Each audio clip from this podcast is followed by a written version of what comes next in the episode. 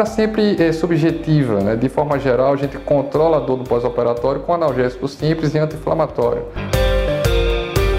Oferecimento AL7 Saúde. Soluções para empresas e profissionais liberais que atuam na área da saúde. Quer saber mais? Entre em contato 839 9905 2222.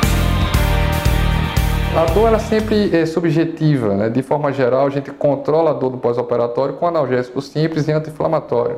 Dificilmente a gente lança a mão de analgésicos muito potentes. Então, são dores suportáveis, de extrema... há pacientes que não têm dor alguma e há pacientes que reclamam algum desconforto por uso do gás que a gente usa na videolaparoscopia. Do ponto de vista estatístico, a cirurgia bariátrica realizada em um centro que tem uma estrutura adequada, um cirurgião experiente, com equipe, é, ela tem o mesmo risco de operar uma cesariana, então de 0,5%, 0,7% de algum tipo de complicação.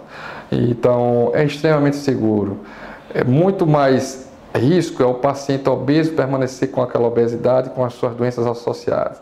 Nesse momento, até é importante ressaltar que já caiu por terra a ideia do, do obeso saudável. Mesmo no paciente obeso que não tem nenhuma doença associada, esse paciente também tem um risco cardiovascular aumentado comparado à população em geral.